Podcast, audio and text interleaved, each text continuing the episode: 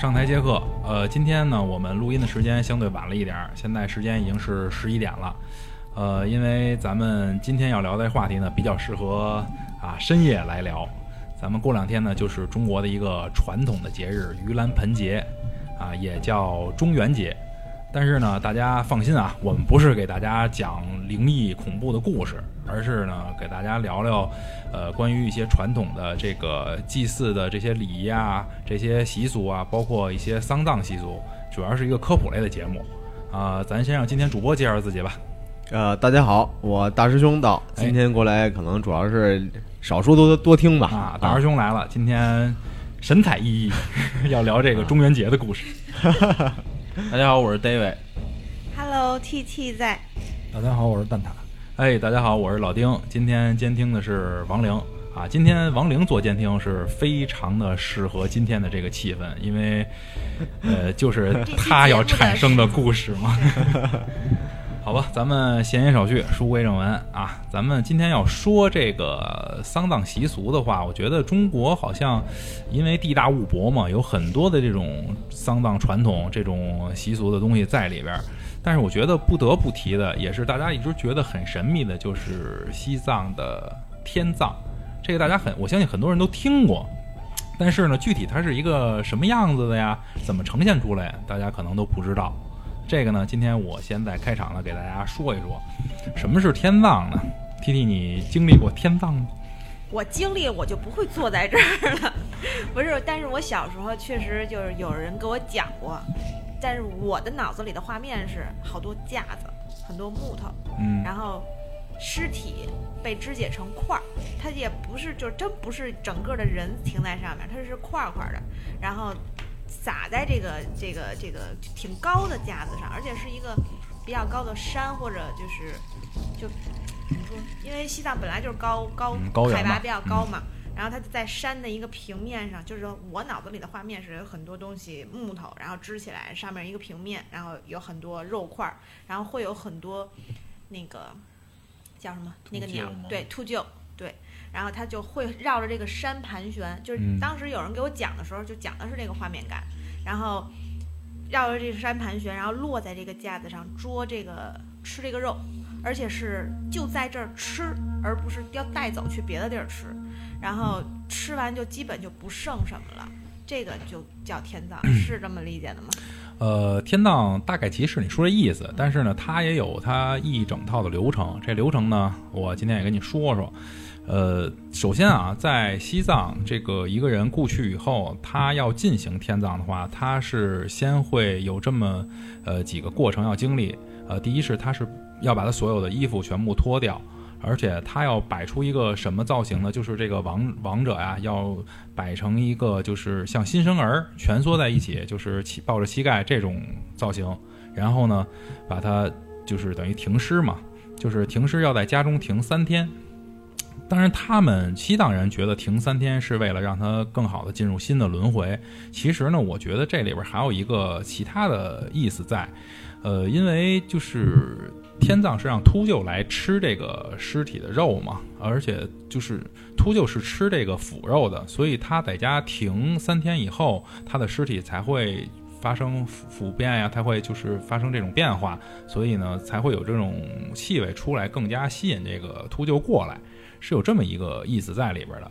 他们停完三天以后，然后家人呢会把这个尸体运送到天葬台，但是到天葬台的路上，首先他要围着这个天葬台所在这个山，要进行就是这个转山嘛，就是念诵经文，大概是要转一百零八圈左右。然后呢，呃，在这个时间内呢，去进行一些超度啊，然后进行一些那个经文的，就是诵经啊，然后呢，来这个给死者进行超度。在这个 一百零八圈转完以后，然后呢，真正要被运送到这个天葬台上。运到天葬台上的时候，就是他的亲人要跟这个天葬师进行一下沟通，一般都是沟通有两点。第一点就是说，呃，亲人希望就是在进行天葬以后留下一些骨头啊，比如一般都是头盖骨，说留下头盖骨作为这个纪念。然后还有一种呢，就是说，呃，亲人希望这个死者，呃，就是等于说达到更好的这种这种就是说呃进入轮回的效果吧，就是要求天葬师是一点儿都不剩，就所有的这个死者的任何一块血肉都会被这个秃鹫所吃掉。这是两种沟通的方式。呃，一一般这种沟通进行完了以后呢，呃，这个天葬师就会真正开始他的这个工作。然后呢，他是要把这个死者面朝下趴在这个天葬台上，然后呢，头部用呃哈达去固定在一个柱子上面，然后开始进行这个肢体的分解。他大概是怎么做的呢？就是拿呃刀先在背部进第一刀。然后呢，进完了以后是一般是横三刀、竖三刀，是用这种方式呢来对死者呢进行一种就所谓说就是敬畏吧，是这种这种达到这种效果，然后呢才开始呃对死死者的这个骨骨头啊和肉啊进行剥离，然后呢就是做成块状，做成块状以后呢，呃把这个尸这个尸体的肉抛向天空，然后秃鹫这会儿呢就是就是成群的秃鹫会下来把这些肉吃掉。呃，如果这些肉还还没吃干净的话，比如说还会剩一些死者的骨头啊这些东西，那么天葬师会在这时候呢，用石块啊或者这种东西，然后把这个骨头砸成碎末，然后呢，呃，蘸着当地的就是咱们到西藏会吃一种东西叫。糌粑就是这种东西，然后呢，把它搓成跟就是面团一样的这种东西，搓完了以后蘸着死者的血水，蘸完了以后呢，再继续第二遍给这个秃鹫去喂食，让秃鹫彻底把它吃干净。这是大概天葬的一个流程，但是这个东西咱们有可能听着画面会比较血腥啊，会有些恐怖的感觉，但这东西其实是在西藏来说，就是一个人在死后被天葬是一个很高的待遇。就是他们觉得这是他们就是最好的一种，最最好的一种方式来结束自己。我有一个问题啊，就天葬，就秃鹫它不吃骨头，它只吃肉，对吧？啊，不是，它吃肉，它是那个骨头，不是，它去吃那个骨头，是把那些骨头骨头磨成渣儿，就是砸成渣儿以后，然后拌着它那个跟那个干就那个糌粑那些面似的东西，然后蘸着血，它会有那个血腥味儿嘛？拿这个再去喂食。哦。啊，就都吃干净。对，达到就是把整个的呃王者全部吃净。那不是刚才说有两种选项吗？如果吃不干净的那种，就是一般的情况下是两种选项，它不是说吃不干净，是一般看天葬师的技术，好的天葬师是一定会保证你把所有的尸体全部吃掉。但是他要求就是就是这个亲亲人跟这个天葬师沟通的是什么？是比如说我要留一块我亲人的骨头。比如说我要留头盖骨，那是之前他会去进行这个操作，把这个东西给你拿回来，剩下的然后全部喂食干净。哦，哎，而且呢，好像是现在在中国，呃，据我所知，好像只有色达，色达这个天葬台是可以对外开放参观的，但是不是说去参观天葬仪式啊？因为那个仪式是，呃，不让看，那是只有藏民本人和亲人可以参与，你外人是绝对不允许，包括摄像，包括你在远处都是不可以的。嗯。但是它那个天葬台是你可以去看的，可以去就是看一下它有多么的，就是这种呃壮观的。嗯，包括就是它在色达的天葬台边上有一个叫呃寂静塔这么一个地方，这个塔整个的穹顶 是用所有死人的这个头骨，然后一点一点堆积起来的，是一个就是反正你进去看了以后，你会觉得特别特别的壮观，而且心灵受到震颤的那种感觉。而且它呃在天葬台的就是。旁边还有一个很大很大的一个转经筒，这个转经筒上面是呃围满了所有当时就是是进行过天葬死去的人的头发，然后把这些头发贴在这个转经筒上，然后当这转经筒被风吹动，然后它转动起来的时候，然后很多西藏人就会觉得是这些亡灵在歌唱的这么一种感觉，所以就是这个东西其实还是挺神圣的一个这么一个丧葬的仪式。我在。以前特别早的时候，小时候我记得我看过一个杂志，就是看到了天葬的一个过程，可能是偷拍，因为是天葬师用锤去砸那个尸体，嗯，就是因为刚才也说了，他需要把它砸碎一些，为了跟那个糌粑融合，嗯，所以他要砸碎一些。然后我当时看的时候，那会儿也没有什么特别多的呃所谓的敏感画面，就是一滩血肉，就是在石头上有一滩血肉，天葬师是举着锤的。呃，不用打马赛克，我看得很清楚。虽然我岁数比较小，但是我对这些东西不是特别抵触。呃，而且周围能看到有秃鹫，因为这个东西在等着是吧？对等着，说白了，这不就是那个咱们从从根儿上说，佛祖喂鹰嘛，佛祖割肉喂鹰嘛，对对对，他有这样的一个就是典故在里面，嗯所以他认为，而且天跟灵魂可能更接近一点，嗯所以相应的，就刚才老丁说的这个天葬，在藏族有若干种葬法，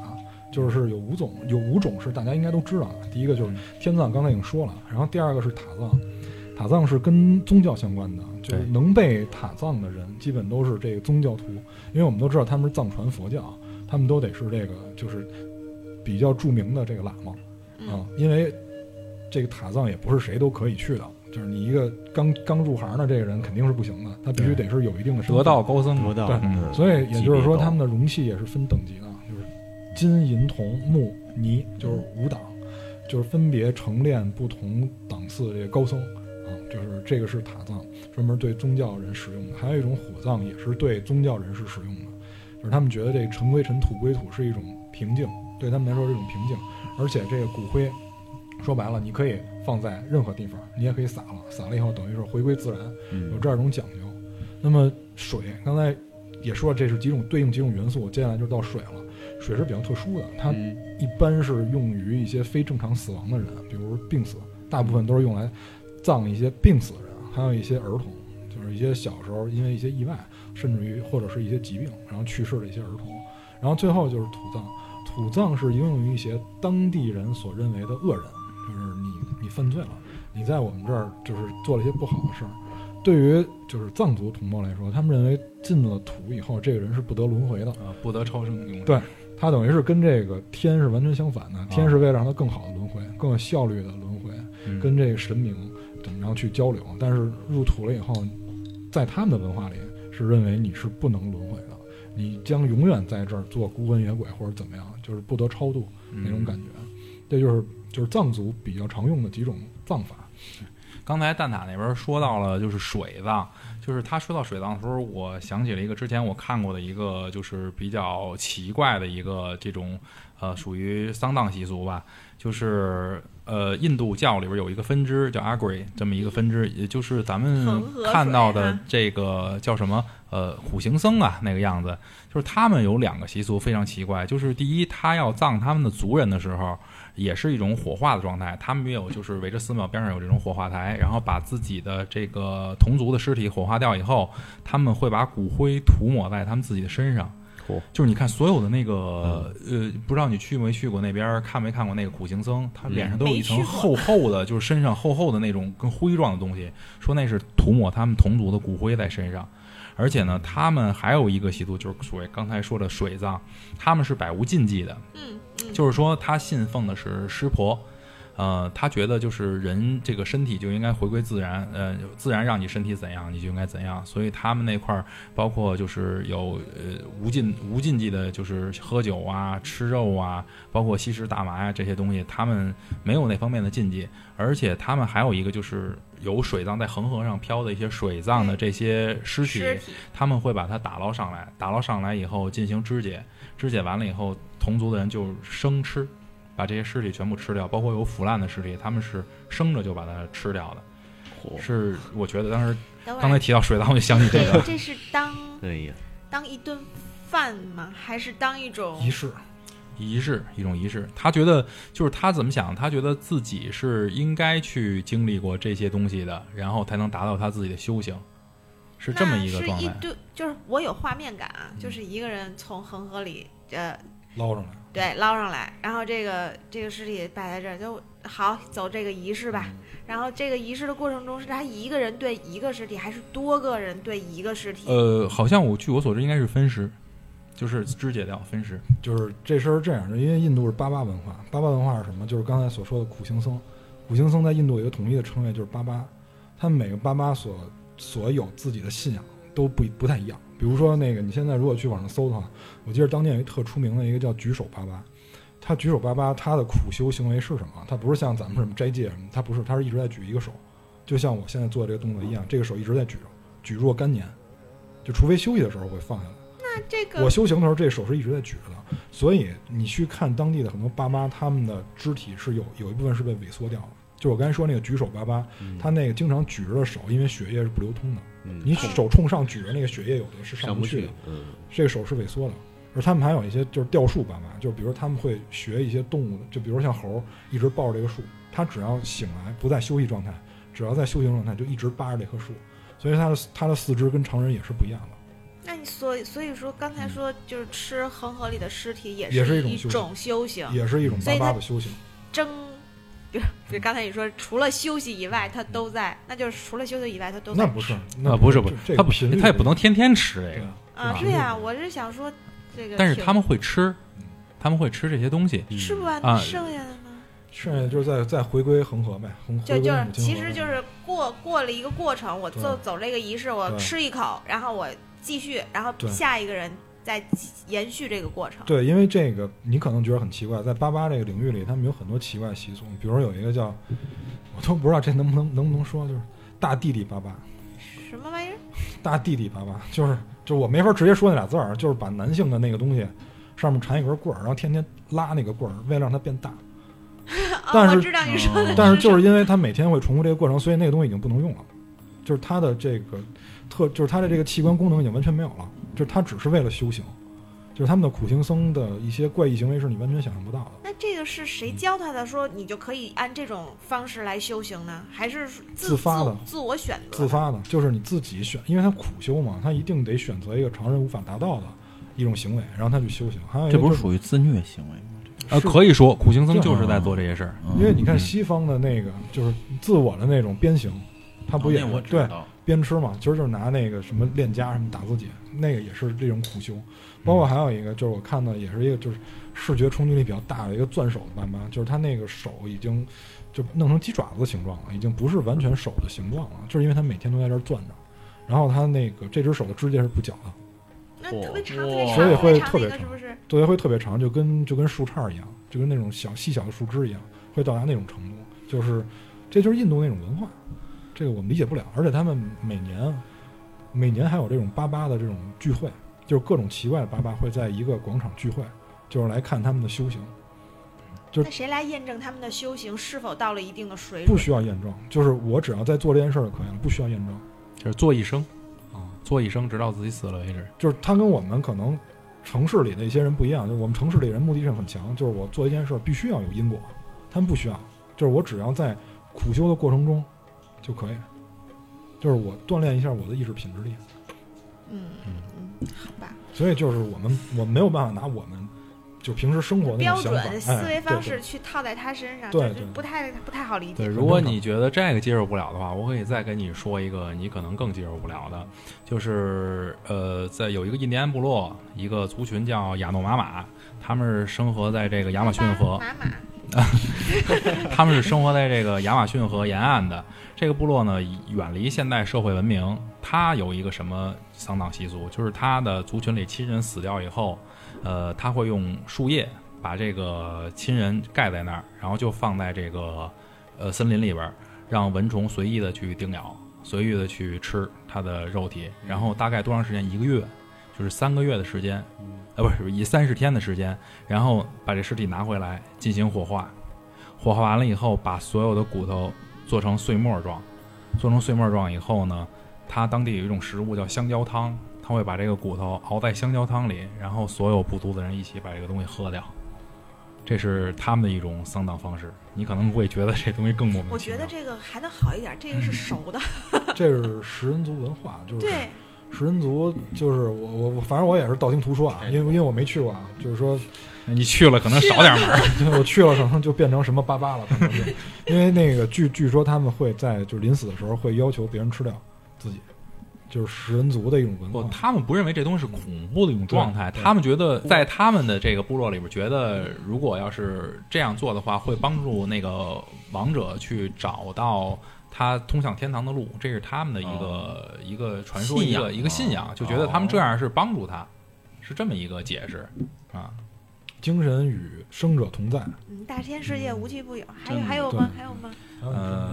还有，对我得跟你说说，这个也是中国一个很古老的一个丧葬方式，就是博人悬棺。当然，悬棺有很多啊，在中国南方城市四川呀，然后包括再往南的城市，有很多都有这个现在这棺材还有啊？有还在，现在是景点儿，也卖票，你可以去看啊，可以去看。这个玄棺，呃，是最有名的是博人玄棺，啊、哦在大概是好像在四川川吧四川啊四川那边博人玄关。然后这个呢，我觉得特有意思是在哪儿？不是在它怎么挂上去的，好多人都觉得这个玄关是到底是怎么挂上去的，他们会觉得很奇怪。但是我觉得它有意思的是它两个传说。呃，第一个传说是当时他这个博人最大的一个呃氏族，就是一个姓氏，姓阿。说这个姓氏呢，然后他的这个长者死去了以后呢，呃，他的后人就是说想让他们的家族，然后通过一种丧葬的方式达到更大的这种辉煌，所以他又找了一个当时所谓风水先生这么一个人，然后问这个风水先生说，呃，怎么去埋葬我的先人，能让我们氏族更加壮大？这风水先生呢，算完了以后，给了他们一个特别奇怪的答案，就说只要你这个先人埋葬的时候，他埋的越高，你们就能这个部落就能越越兴旺。结果后来就说，那我埋哪儿啊？这个 这个风水先生就说了一个特别特别奇怪的点，就是说你这边不是有悬崖吗？你把这个长者埋在悬崖，就是把他架在悬崖上，把这棺材，这样你们氏族就会好运。结果这个氏族经经历了一番思想斗争啊，因为这这东西它毕竟它不好弄啊，它当时那个科技又没有吊车，又没有什么的，怎么搁上去啊？当时反正也是费了很大的劲，包括使用了当时的最先进的叫什么，就跟绞车呀，它叫就跟那个现在的那个呃齿轮工具一样，一点一点把这个东西架上去，然后挖洞打桩，然后把棺材。它是好像我看他是怎么上去的，是把棺材先是板上去以后在上面组装，组装完搁那儿，然后再入殓搁尸体进去。这是其中的一个传说，还有一个传说是比较有意思的一个历史故事了，就是说当时蜀国，呃，就是诸葛亮啊，在跟这个呃这个博人的部落在打仗的时候，就是所谓当时看到三国里说孟获嘛，他们双方进行了很激烈的战争，七擒孟获嘛。对，在打仗的时候，由于这个博人部落特别的强，而且骁勇善战，诸葛亮就非常担心，在他就是去世以后，然后呢，这个部落会重新的，就是武装起来，重新跟他们这个蜀国作对。所以呢，他就想了一个办法，就是用了一条计策嘛，就是说散播了一个谣言，然后跟这个部落的人说，就是你们之所以现在战争失败了，你们输了，是因为呃祖先没有保佑你们。为什么没有保佑你们？因为你们把他们的尸体埋在地下，然后呢，常年被虫吃、被什么那个蛇咬什么的，然后呢，你们的人每天从他们的上面踏过去，说这样的话是对祖先不敬的，所以呢，你们必须要改观这个，才能让你们部族部族更加兴旺。然后说那怎么改观呀？就是说你们。呃，找一个远的地方，把这些棺材全部架在空中，然后呢，这样呢，就是让这些先人俯视着你们，你们就可以就是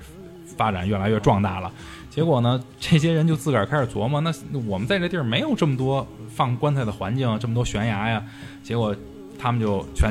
带着全部族人开始迁徙，去这个深山里边儿找这种适合的崖壁，然后在这个崖壁下边儿去生活，然后把自己呃先人的这个棺椁一代一代的，就是沉淀在这个崖壁上。所以呢，这个是另外一个传说，这是我觉得当时这个呃博人玄关这个很有意思的两个传说，这么点这个点。但是就是你要按现在眼光来看啊，很多那种传说，它都是在借 IP，就是我用我们现在话说叫借 IP。嗯，很多事儿就有时候解释不了，或者觉得很奇特的时候，他就会安排一个比较知名的历史人物在里边儿。比如像你刚才说这个诸葛亮，我我个人感觉，我瞎说啊，个人感觉，因为在汉这个时候，那种技术其实我觉得机关就是像你刚才说那种叫应该叫滑轮吧，那种机关的技术应该不是很成熟，就我个人感觉。呃，对，肯定不成熟，但是当时已经有那个绞车存在，那是诸葛亮他们在是使用的了。就是就是绞车肯定是有的，但是我觉得那个滑轮可能够呛。为什么呢？就是因为我听过特别多这种事儿。我给你举个例子，我这两天看有一个网红食品，叫这个霸王酥。哦，霸王酥说这为什么叫霸王酥呢？说因为是这个霸王自刎乌江啊，嗯因为这个小吃是从乌江那边传出来的，哦就是乌江当地人做的。说这霸王临死之前啊，尝了一口这酥，说操，哥没白死，就这好意思。好酥好酥，就就这意思啊，就就哥没白死。然后后来就人家就就拍了他这个酥的制作过程，他也说我们家是多少辈儿就祖传下来的做这个酥，就是我这是玩品牌编故事的那种吧？对，所以就是说我们应该能就是你现在做这种面食，你应该知道就是你怎么做油酥，对吧？用用面粉搭油酥，然后它那个外皮是用那个开水和面，其实就是烫面儿，就是就是我们说的烫面儿，嗯，然后外边再撒芝麻什么，再进去烤什么的。后来人家就就了解历史，人就直接就捅破了，说我跟你这么说，那个那个年代没有没有这种细面，就是没有这种面食，它没法做这个酥。那个年代所所有所说的酥是乳制品，是奶制品，没有没有现在这种细粮。所以就不可能出现那个东西。对，所以就是说，我们有很多传说都是在，就是都是在借了借了这种典故，或者借了这种历史人物，就是让大家信，就觉得这个东西我们应该这么做。我觉得啊，我瞎猜啊，可能就是当时村里人觉得就没地儿下葬了，咱们可能得得得来点这个就是高难度的，嗯，所以就是假借诸葛亮的名头干了这么一件事儿。嗯因为我看过一个，嗯，算是半纪录片吧，一个节目，跟国家地理似的，采访了，就是还有这个玄关这种葬法的这种村儿，嗯他们就是祖传的，因为这个是重体劳动，传男不传女。嗯因为首先本身你在悬崖上工作，这就属于高危高危劳动职业，对对，上不了保险的。嗯，对你像现在这个咱们擦玻璃这些蜘蛛人是很危险的。嗯然后他们那个就是传男不传女，嗯嗯、他很要求体力，因为有的地儿不适合放棺材，有的悬崖上有洞，它崖壁需要非常的垂直嘛。对有的悬崖上有洞，有的悬崖上没有洞怎么办？就我得打桩，就是这个绝对是重体力劳动，所以他对他对工作者是有要求的，而且这个就这种事儿，其实每个村儿都会都会有一些，不光是像像刚才所说的这个，就是装玄关的，就是装玄关的这个人，包括一些就是祭祀也好，还是下葬也好，他们一开始其实诉求很简单，就是我能够，嗯、有有吃的有喝的就是有吃的有喝的，可能他想不了那么远，就是我比一般人强点就行，因为过去生产力低嘛，物质不是很丰富，所以他就想让自己有一个能跟别人不一样的地方，就是差异化，然后能让自己生存下来，所以才有了很多就是类似这种人，比如懂一些习俗，或者说自己能够编编造一些很很合理的习俗，就是用用老北京话说就是大了嘛，就是他能懂很多这种礼仪，说白了是是因为这个，但是。随着时间推移，就是越来越多的人这么干的时候，我们现在觉得好像还挺有挺有意思的。其实这就是就是很多文化诞生，是因为让自己能有口饭吃，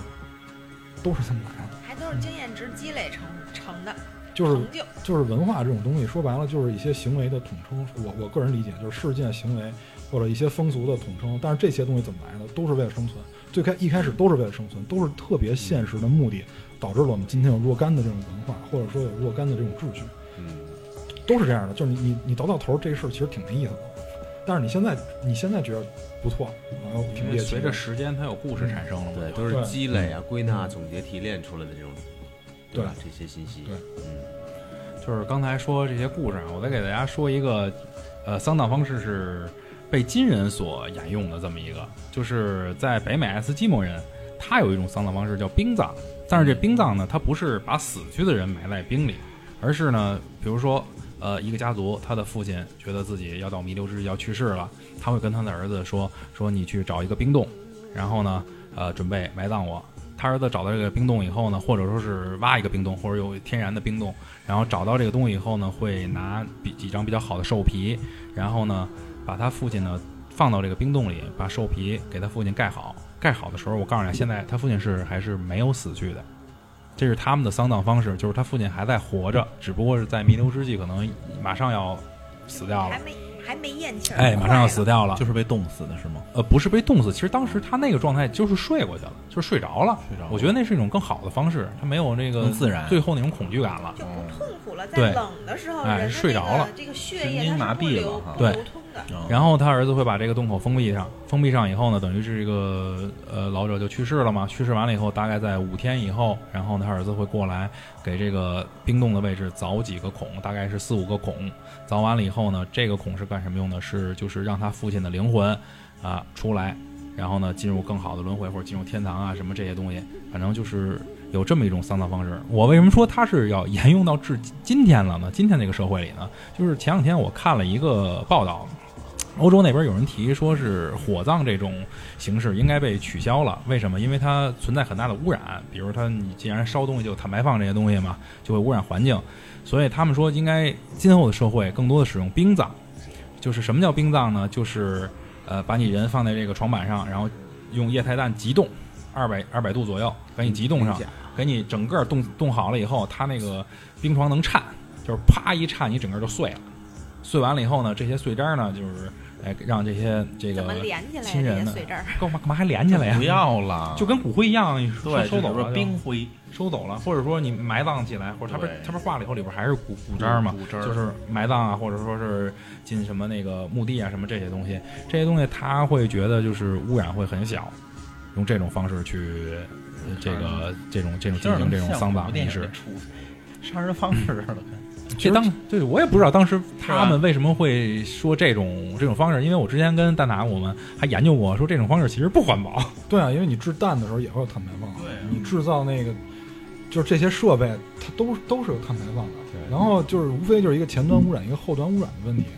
还有一个，我觉得这个方法它可能就是能让人分得更碎，然后占体积更小，因为就是我其实这俩是共通的啊，就是一物理原理是共通的啊。就是我看过一种料理方式叫分子料理，当然对对对，就是分子料理，它就是急冻状态下，然后把那个食物弄成粉末，嗯就是食物在就是温度低到一定程度的时候，你一碰它，实际上就是都是沫。对对然后他再把这个，比如他再把这个没有急冻的食物变成容器，把那个沫灌到里面，叫分子料理。嗯那也就是说，它实际上可以通过这个急冻的方法，让尸体分解的更彻底。可能它是在这个降解的这个环节可能更快一点，嗯，所以他认为更环保。嗯，但是你说这个，我就想起之前有一科学家说，现在因为全球气候变暖，所以南北极的一些时间很长的，甚至于是万年冰川在融化的时候，是会释放出一些当年的远古的细菌，嗯病毒或者细菌。那么在解冻的同时，它们还恢复了活性，这是最可怕的。就是说，反正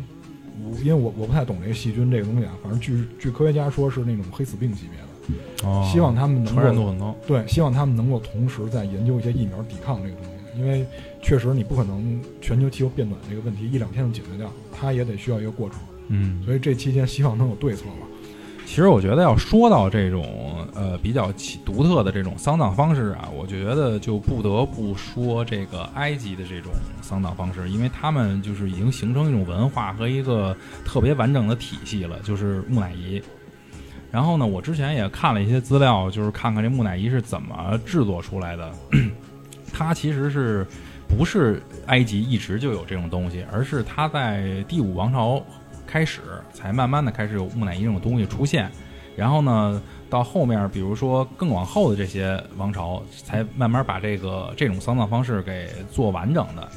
然后我看了看这个木乃伊是怎么制作的啊，这方这里边还是挺有学问的。首先，它得是用金属的钩子，然后把就是人的脑子从鼻腔，然后整个给它勾出来。后来我就脑补了半天，说这东西怎么弄出来的？这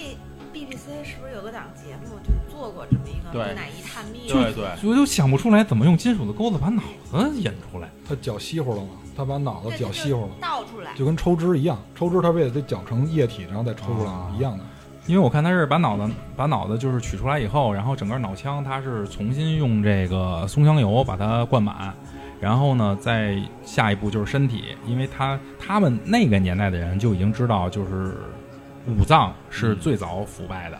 所以他们要先把五为了就是保成这保持保持这个木乃伊的完好，就是不腐烂嘛，先把五脏取出来，所以他们会用一些药石的这种刀片儿啊，就是石质刀片儿，然后把人的这个腹部剖开。然后呢，比如把这个五脏刨去心脏之外啊，一般心脏是留在里面的，但是也有特殊情况，心脏是拿出来风干要再放回去的。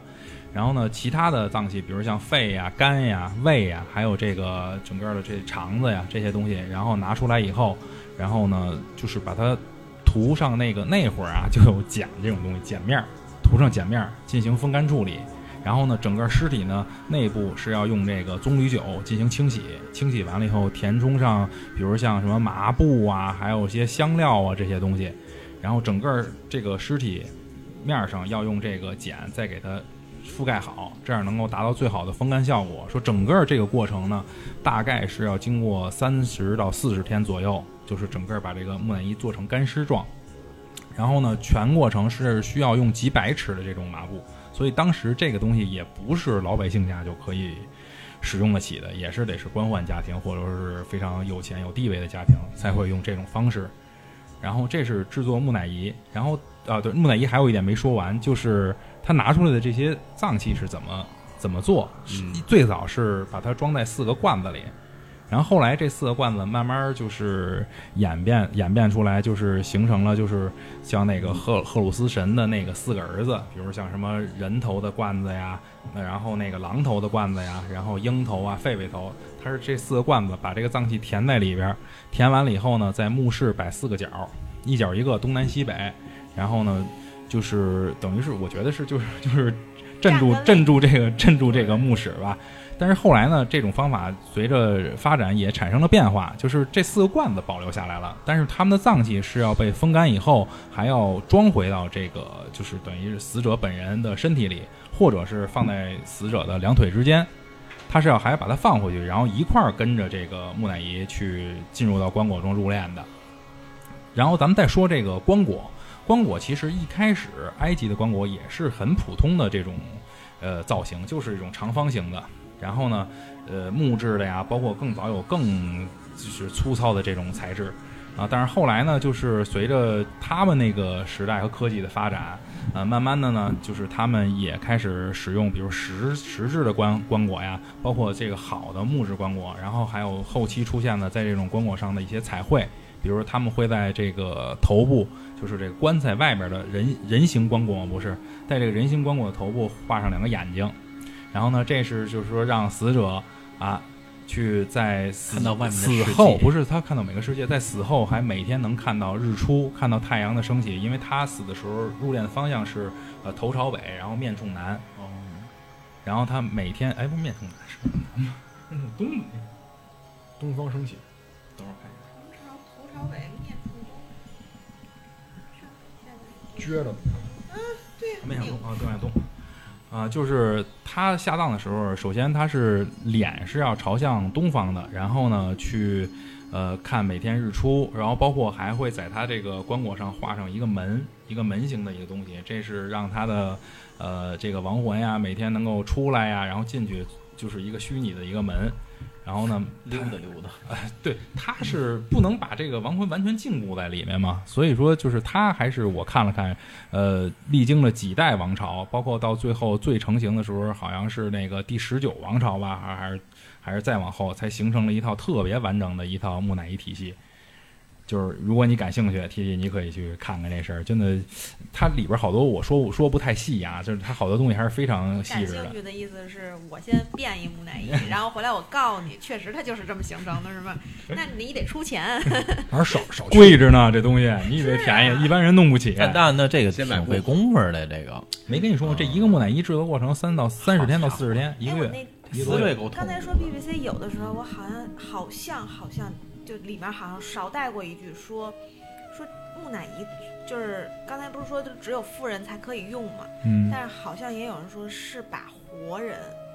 做成木乃伊，并不是说你死了的尸体变成那是陪葬吧？比如说像那种法老的那种陪葬，那就不那就不不晓得了。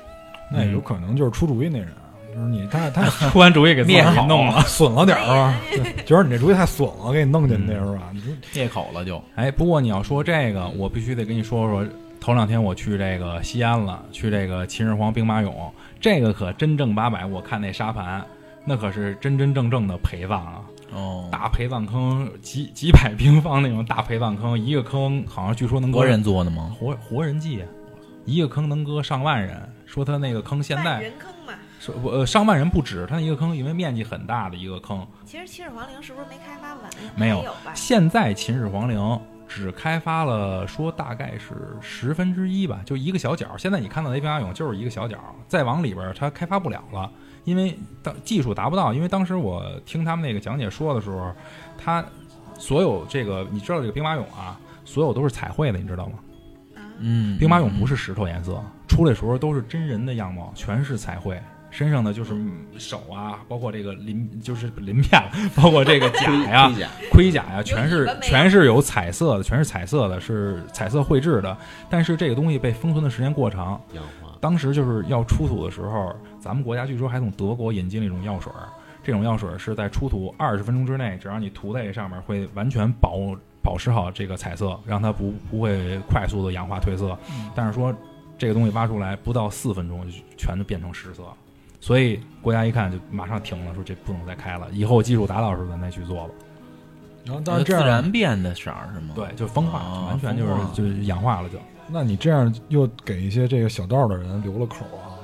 就是说这肯定有神话色彩了。我操，一出土就变色了，那说明人家这灵魂跑了。所以说这个东西就是有两种说法，是当时我听到的。呃，就咱们说说不说活人祭了啊，就是这比较残酷。咱们说说这兵马俑，但是兵马俑有人说也是活人祭。为什么这么说呢？就是一种说法是说，呃，秦始皇在登基以后，就是他年轻的时候就开始就是呃下令修建他这个秦始皇陵。当时是说召集了全国好像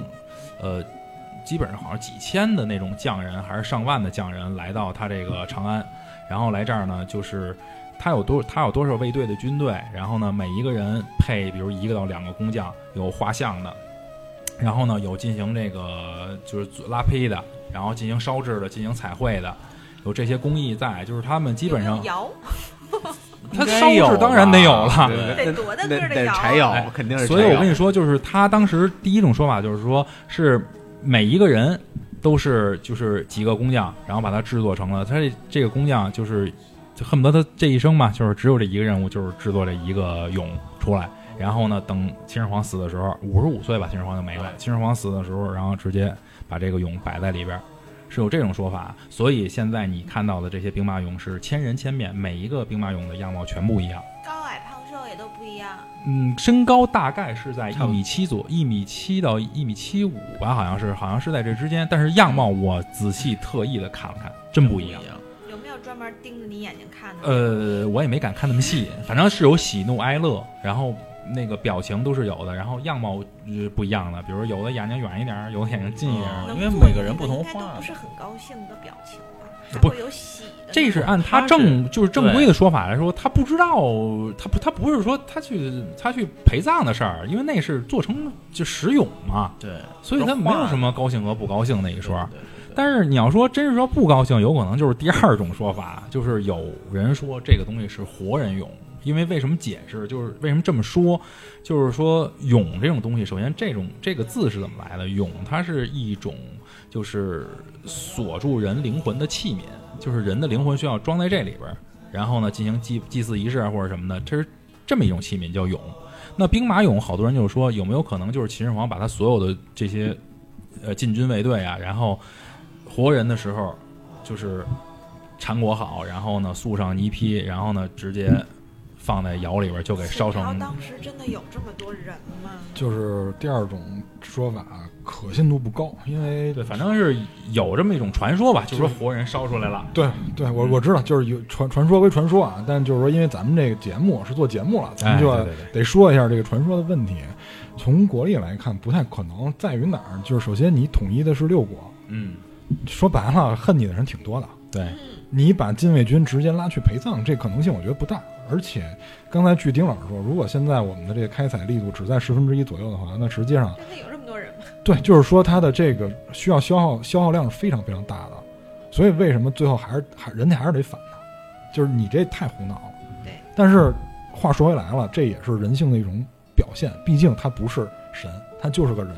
那人呢？你在物欲极度丰富的时候，比如刚才丁老师也说了，这个木乃伊不是一开始有法老就有的，它是经历了世代以后才开发出这么个东西。说白了，这跟生产力跟人性是挂钩的。嗯，你首先你得国家够吃了，对吧？你不能说你我自己都没吃的，我先研究我怎么死，这不可能。那首先你必须得有一一定的生产力。那在你有一定生产力，你的物质很丰富的时候，你能琢磨什么？那会儿又没网，又他妈没播客，他 没事儿闲的研对不对究自己怎么回事又。又没丁老师陪他聊天儿，那他怎么办？把我带走了，那他怎么办？他只能研究自己身后这些事儿。我觉得这个是很正常的。对，而且他相信有未来，就是他相信死后能去另外一个世界，包括我们刚才所说的法老，包括刚才说的始皇帝，那么他认为死后还有一个世界，他能够在这里边活着，包括他把这里，包括他把死后的世界想得很完善。你看他连陪葬的器物他都有，嗯。他想着我到那个世界我也得当王，对，它不光是器物，你看他那个秦始皇陵里是有一个沙盘的，你看他沙盘是分内城、外城、宫殿，然后外城一个世界对对外城兵马俑，内城守卫兵马俑，然后哪儿是陪葬的人，陪葬坑的人，然后呢，就是它还有说这些配电哦功能，就包括什么这些所有的东西，包括是包括它这个全套的，包括它里边还有什么，就是说那些大臣住的那些府邸什么的都有那些东西，什么就是不是府邸啊，就是那种办公机构都有。而且说他的那个，就是我我当时不知道这东西是真是假啊，但是说是官方说法是他的那个真正那个秦始皇陵到核心的他那个陵墓的时候，是就是整个的顶啊，就是这个穹顶全是那种夜明珠做的，就是银河。哇，银河夜明珠的银河，然后它底下是什么？底下是一个水银的一片，跟湖似的，它的棺椁是在水银湖上飘着的。你就想想他想多少招儿为自己死后来，设计自个儿死后的这个状态。所以这是他自己想的吗？不能是别人帮他想的吗？有可能是别人帮他想的，因为毕竟有谗臣，就是有昏君必有谗臣嘛。对，这是这是搭配而来的。那所以呢，就是说这个这种人，他之所以举全国之力，这绝对是举倾国之力了。对，我觉得他埋在地下的比他在地上的都，还贵的堆的堆。对对对，我觉得都不少。所以这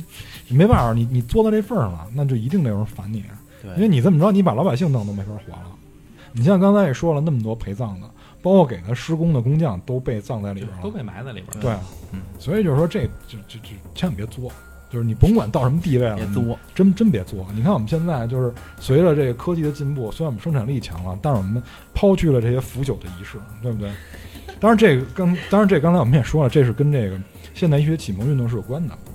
十四、十五世纪的时候，现代医学启蒙，大家对尸体这种东西神秘感就没有那么强了。就说白了，大家以前老是有，就是在觉得有鬼神的那个年代，老觉得尸体还能有点什么。就现在看不是，其实就是肉跟器官嘛。说白了，蛋白质、碳基的，对吧？无非就是这些咱现在也都明白了，嗯所以就是呃，唯物点儿，唯物一点儿。嗯，就是唯物点儿，对自己的从哪儿来的到哪儿去的还看得很明白，也不会花那么多冤枉钱去干那些冤枉事儿。对，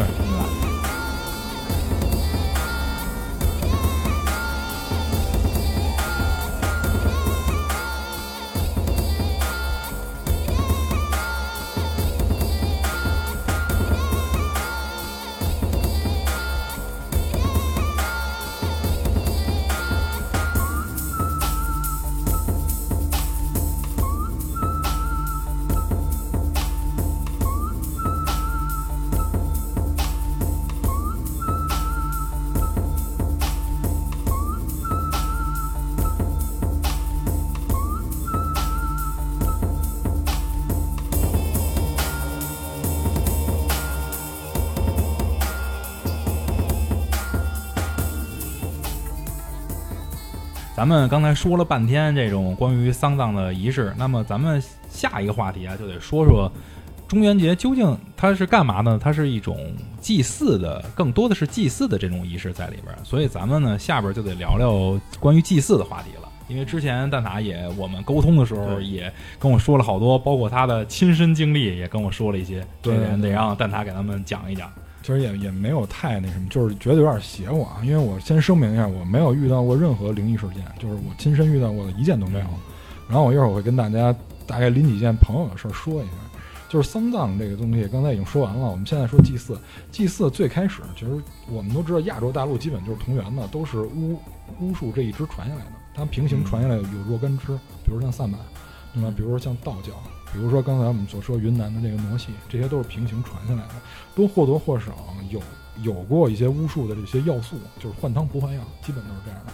但是呢，由于一些历史的事件啊，我我就不具体说了，就是古老的汉人现在聚集在南方，所以在南方南方的这种祭祀仪式会相对丰富一些。北方可能我们就是了解比较多的，或者有一些刻板印象，就是跳大神儿啊，这是大家对北方了东解那边吧，哎，对对对，就大家对于这个了解比较多。南方就是各种各样，像刚才我们说有这个放水灯，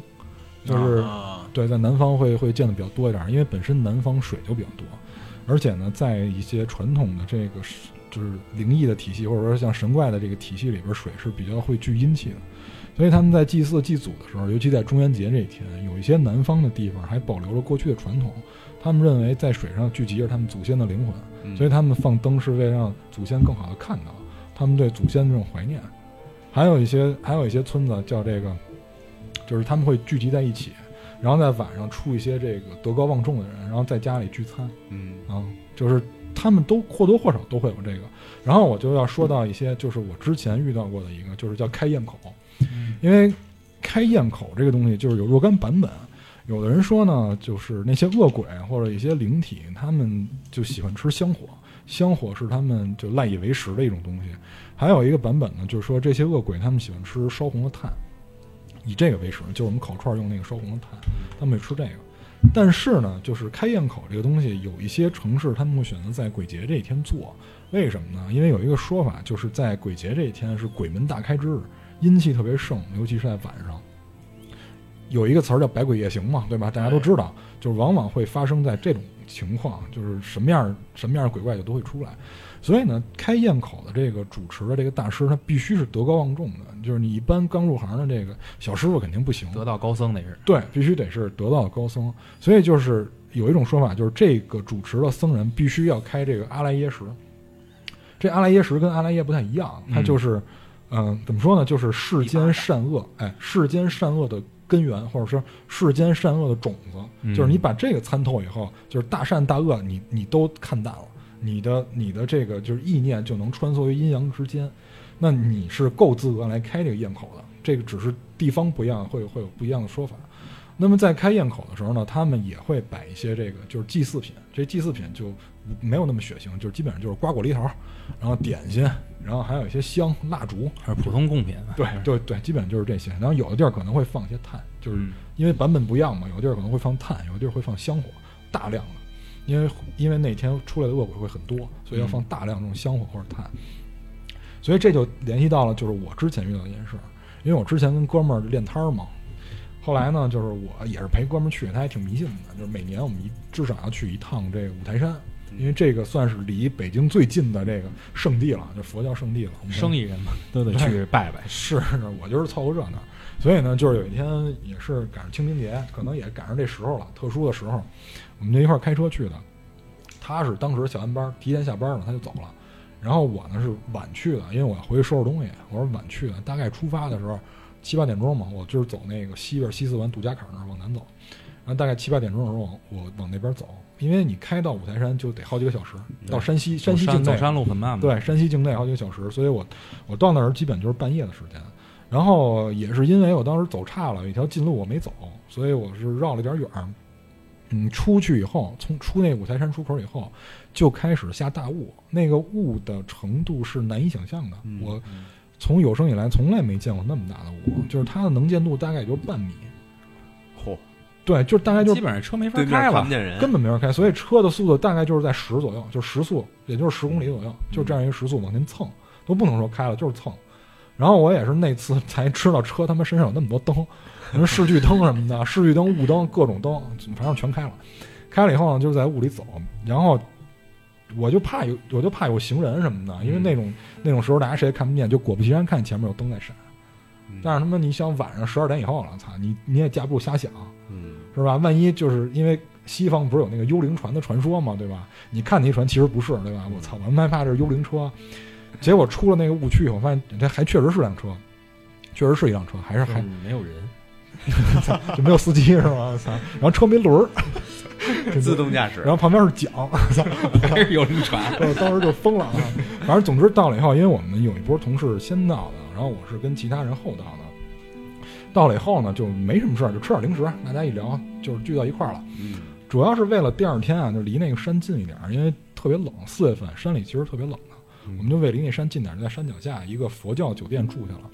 然后第二天早上起来吧，晚上都没事儿，晚上什么事儿没有，就是第二天早上一起来以后，我就发现有就有俩哥们儿那个就脸色不太好，因为他们是就跟家属一块儿来的，带着就男女朋友关系，两个人住一屋，然后一块儿来了。早上起来吃早饭就说：“操，你这什么情况啊？”我说：“你这头天还开玩笑呢，你知道吗？说你都来这儿了，你头天晚上还不老实，还是吧？”结果后来说不是，说他就问，因为我是后来的，他就问我说有没有人跟你一块儿来？我说有一个人，但是呢，就是他没有住咱们这酒店，他去的别的地儿，就是我亲眼看到的。然后他说：“那你晚上有没有看到有光？”我说：“他妈没有啊，因为你想在五台山山沟里，谁给你安路灯啊？根本没有。嗯，而且我清楚的记得我跟他住的是一侧，他是塔楼嘛，就是一圈房，但是我清楚记得我跟他住的是一侧，也就是说他如果能看到光源，我一定能看到，但是我根本没看到任何的光源。据他描述，他晚上在睡觉的时候，就是我们打完招呼、吃完零食，各会各回各屋的时候，他呃将睡着没睡着的时候，看到一束光是从下方上来的，因为这个光已经打到天花板上了。仰角对四十五度，而且绝对不是车灯的光，就是车灯的光，我们知道是它一定是竖的，玻璃看到了吗？对窗户，因为那窗户还特大，它一定是因为灯光一定是竖的，按竖来的，光束，它是一片，看到是一片一片啊，而且我们住的是三楼，你车灯你再啊仰，你不能养到三楼去。对啊，你仰不了那么高，车车车掉沟里了，正 正往上使劲呢。对，但是周围没有，周围又没有沟对，所以就是所有可能性我们都想到，就是全都没有。后来她还跟男朋友说呢，跟我男朋友我说：“你看这是什么东西啊？”男朋友特害怕，他俩也也没往外看。我一说我说你怎么不往外看？他说不敢。嗯我说这他妈要我肯定得看，我操，要不然你一晚上你根本没法睡了，这什么东西啊？觉得第二只鞋没落地的感觉。肯定的啊，所以就是，但是没办法，因为我们也没法求证了，其他跟他睡在一侧的人也没有看到，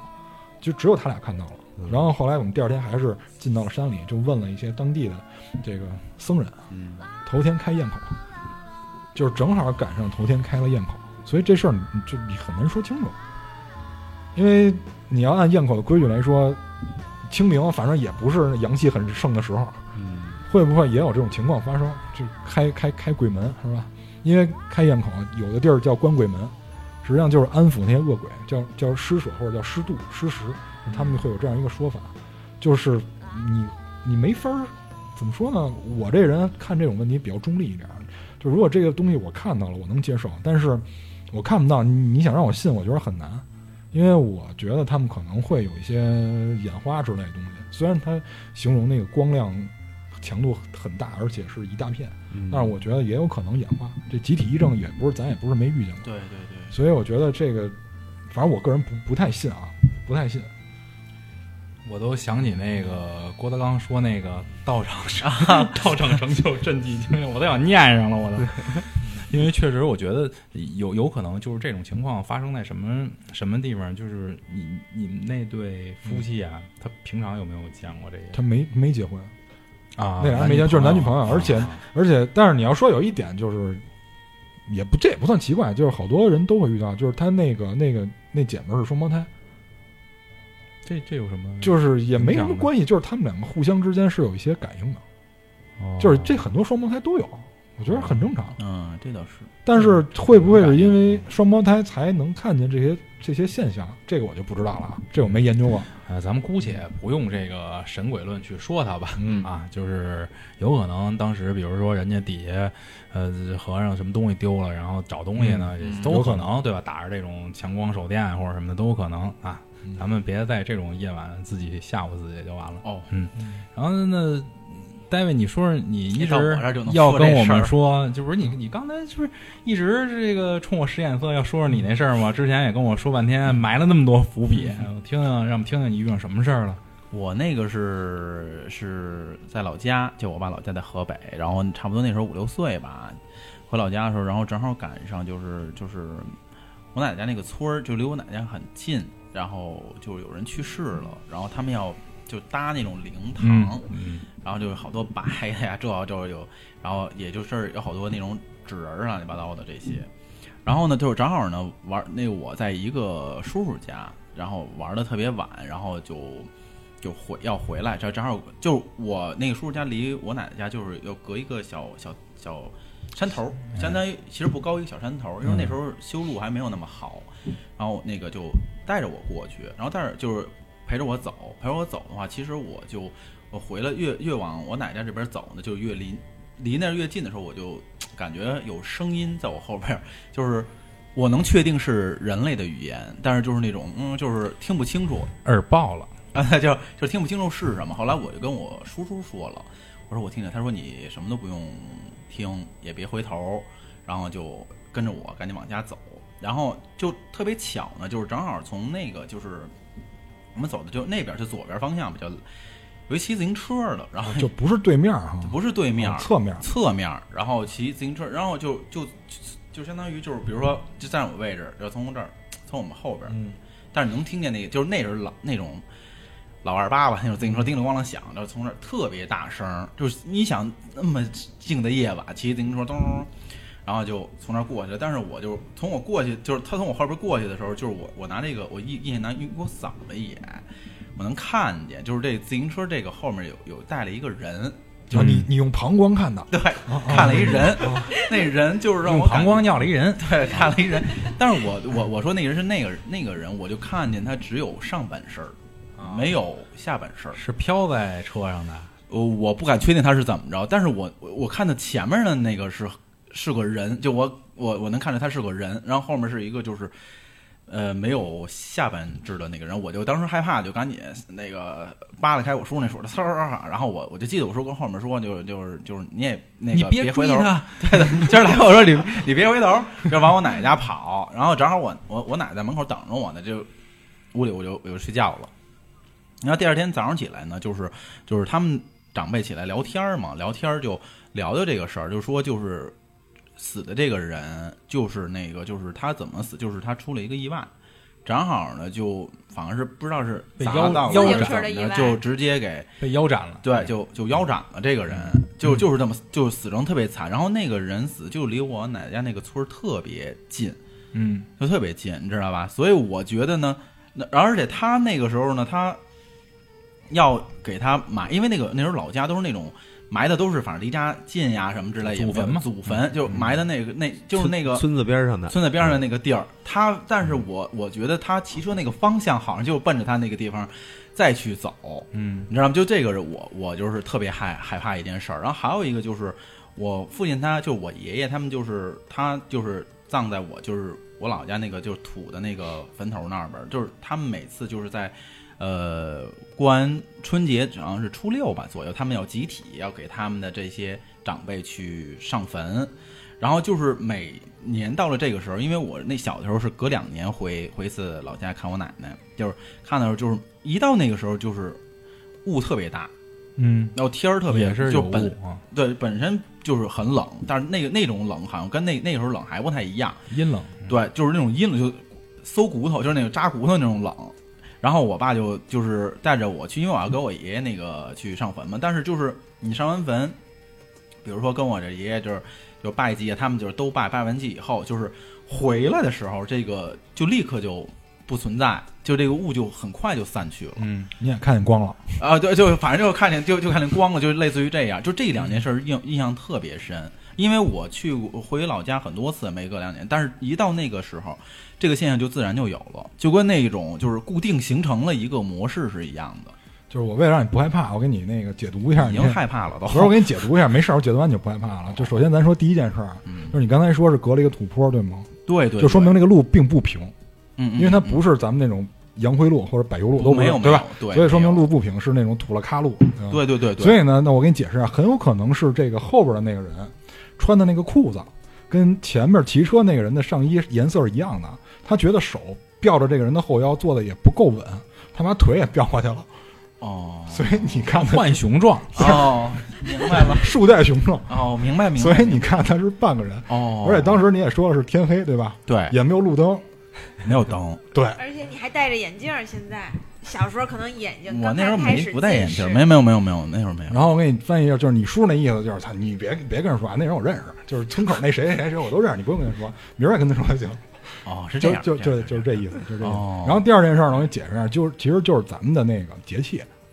啊，就是咱们的节气，它咱也知道节气是非常准的，比如你该芒种啊什么，就该收就是收，该浇水就浇水，这个也是，就是起雾实际上就是气候自然现象哦啊，就是多看天气预报。哦，得嘞，我给你，我给你的建议就是多看天气预报。谢谢丹老师，立刻就不害怕了。对对对，呃，从另一个角度说呢，也有可能是，呃，你真的看到了一个人带着一个往生者，啊，这个往生者有可能这个骑车的人不知道，他只觉得自己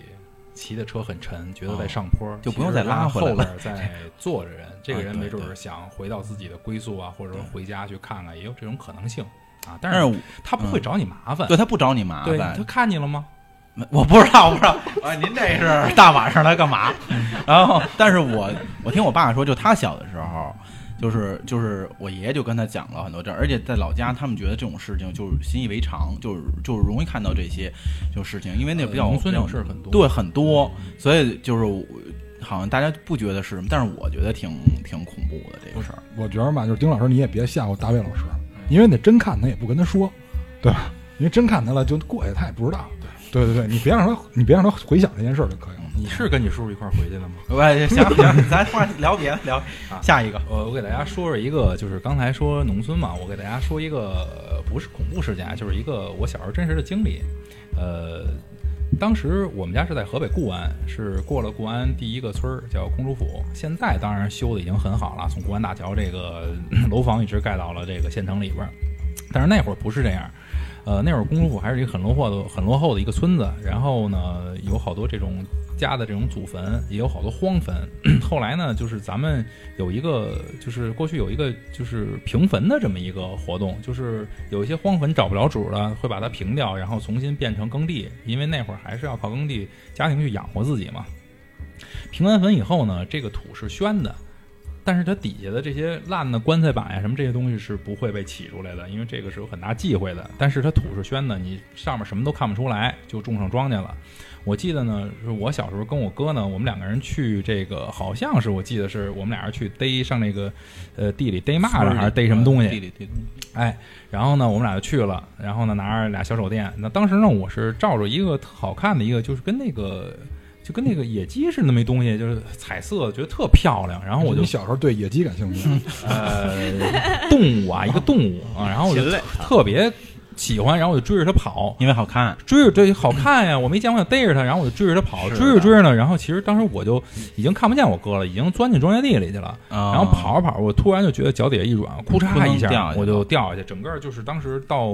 嗯，倒是没没到腰啊，反正整个一个腿基本上进去了，就是底下就是腐朽那种烂的棺材，然后踩了一脚就没法形容了，什么蛆啊，什么呃乱七八糟的东西说不上是什么，反正踩了一脚，然后回去呢，呃，就是我我老家什么这帮人以这顿给我拿水管子滋这种冲说，哎呦，这是真真晦气，就那意思。这是我小时候碰过的一个比较真实的这么一个事儿，是比较忌讳这一些，是吗？要我估计鞋跟裤子就直接扔了，裸着就回去了。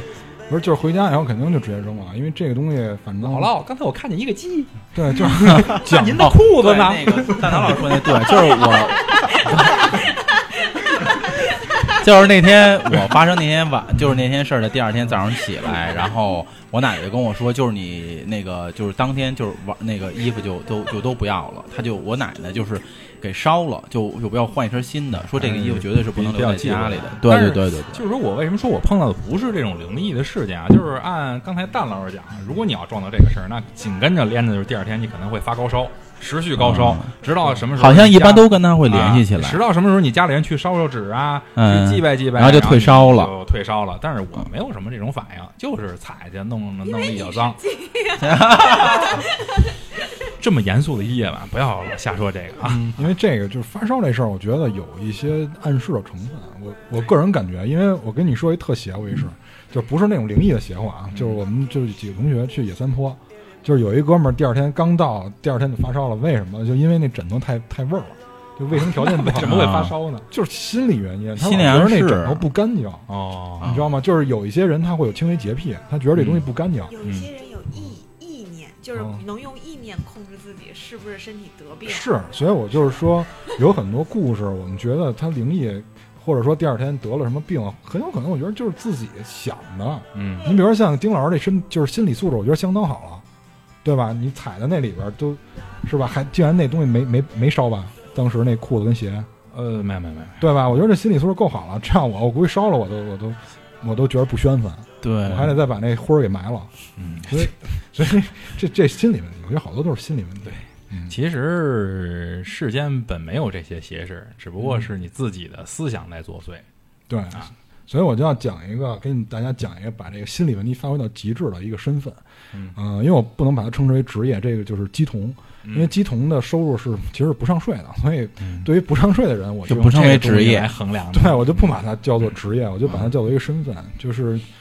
呃，据我所知，在为什么嗯。可以不上税，他也应该是他应该是有一定收入的人群，不合法的吧？不？是，他不是，他跟法没关系，他不是以企业性质运营，个人行为纯对，它不是企业性质运营。你像现在咱们咱们这儿有一些庙是注册公司的，什么我知道对吧？比如说这五台山什么清凉寺嗯科技公司是吧？对对对，科技企业有限公司，对对对，在在南方的这些鸡童，他们没有，他们不会给自己修庙的，嗯他们基本上是依附于一些其他的庙，比如土地庙，嗯比如这个哦二爷庙。二爷哎啊，，对他们基本上依附于这些，因为在南方，我刚才也说了，南方其实汉文化是非常浓厚的，他们有非常多的仙家，就是你无法想象的多。呃，就是我跟你说，某家千岁，就比如说现在他们这些鸡童最愿意请的都是某家千岁，就是第一个就应该是出场率最多的啊，第一个李家千岁，就是托塔托塔李天王，嗯这是第一个第一个版本，第二版本叫李大亮。这李大亮是一个唐朝的一个开国将领，当然我怀疑这俩是一个人啊，就是我怀疑这俩是一个人，就是李靖，李李靖靖这是出场率最高的，然后三太子、啊，二爷这些都是出场率最高的，纳托，嗯对吧？就 纳托纳托，关二爷关二爷，就这些都是出场率最高的，就这些都被他们归为某家千岁。包括什么什么秦家千岁、秦琼，他们他们都会招招来上身，所以当地有各种各样我们看起来比较奇怪的庙，供他们打架的吗？供的都是这些人。就是这个是什么呢？就是侧面反映出老百姓的一种生活态度，就是在你生活无忧的时候，你是不会想起这些的，嗯，就是你是不会希望你你你没有意识让人来保护你。嗯，就比如说我生活特别快乐，对吧？我想要什么要要什么，就追个鸡什么都能追着，就这些，就比如说这些都有的时候，你是不会想到就是想象出一个神明来保护你的。对对对对对吧？我就我我我我不太我我就不关注这些了，所以也就是可见当时的汉人他们的就是生活条件并不太好，所以想象了若干的这种千岁，就是据统计现在有很多版本，这千岁加在一块儿有上百个，就基本上跟百家姓是持平的这样一个状态，嗯。所以有非常多的仙家。那么在南方的某个地区，某个特殊地区，大概两千三百多万人这样一个地区，有两万多座庙，然后有超过一万两千三百多人，有两万多。两千三百多万人。啊，两千三百多万人啊，就是这个南方的那个地区啊，啊就是那个岛，那个岛上啊，啊。两千三百多万人，然后两万多庙，然后有一万多的鸡童，就是专职的鸡童。这么多从事这个行业的，对，你就想这个比例，千分这大概千分之五吧，哎，千分之零点五，这是非常高的一个比例了，非常高的一个比例了，因为你不能把老人跟小孩算进去。嗯，鸡童对于文化没有要求，但是对于身板是非常有要求的。体力活儿，对，就用咱们现在就是比较潮的话说，就是就三角背、弓狗腰，就必须得是这种级别的。公狗腰就是说这个腰身儿很绑，但是嗯腰中段儿很细，就是嗯，很结实那种的。细腰炸背，双肩暴露，对，所以为什么呢？是因为他们的一些行为，就是他们在起鸡的时候，起鸡在过去叫叫伏旗啊，他们是用那个簸箕上面拴根笔，在那个沙子上写字儿，簸箕里边搁一堆沙子，上面悬一根笔写字儿，这是咱们最早的笔仙儿，嗯这是最早的占卜是从这儿来的。这一系列都是同源到那上面，然后慢慢慢慢传下来的。所以现在叫他们的就是这些工作也好，行为也好，叫叫伏击或者叫起击。嗯，那么这个鸡童呢，他们的伏击的这个行为是很诡异的，我们看来很诡异，因为他们一般在街上走的时候会持法宝，就是我在南方旅游的时候见到过，就是不是他们的一个大法师，就是一个鸡童在在街上走，然后会拿一些短打的兵器，他们一律拿的都是短打兵器，比如短把的斧子，他们是因为过节还是什么，在街上会有，就是有人会请他们请他们祭祀做祭祀，对，有人会请他们做祭祀活动，比如祭祖之类的，会有的时候会请他们，因为就是他们招来的神的时候是可以跟死者交流的，所以他们有时候会借他的嘴问一些他们亲人的一些状态对亲人的状态，然后想问亲人想要什么，我们给你带过去或者怎么着捎过去。